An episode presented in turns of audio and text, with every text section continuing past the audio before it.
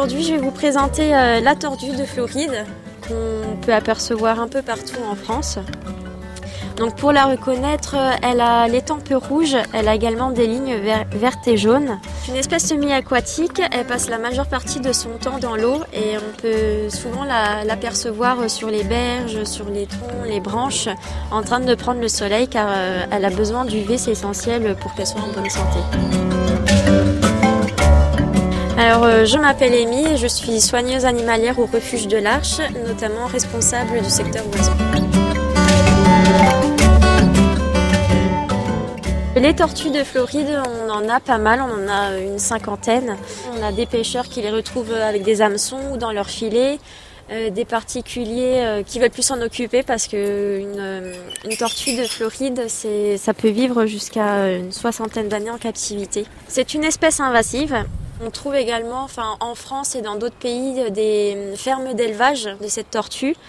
Elle est vendue en animalerie, souvent mesurant 5 cm. Donc souvent, pareil, les personnes peuvent se dire, euh, ben, c'est une petite tortue, ça demande peu d'entretien. Donc ça vit jusqu'à soixantaine d'années et au niveau de la taille, ça peut être jusqu'à 30 cm.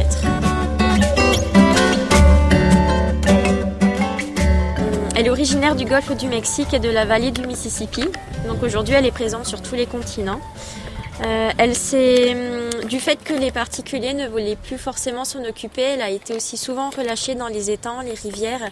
Elle a su très bien s'adapter, ce qui fait qu'elle s'est reproduite. Et aujourd'hui, elle menace la, hum, la cistude d'Europe, qui est une tortue française, euh, car elle est plus grosse qu'elle, elle mange la même nourriture, elle mange plus.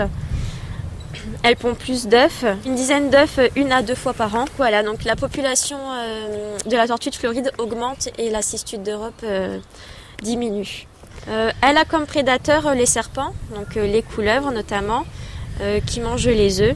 Elle est également dangereuse pour les amphibiens de nos régions, tels que les grenouilles, puisqu'elle les mange, et pour les oiseaux d'eau qu'elle prédate.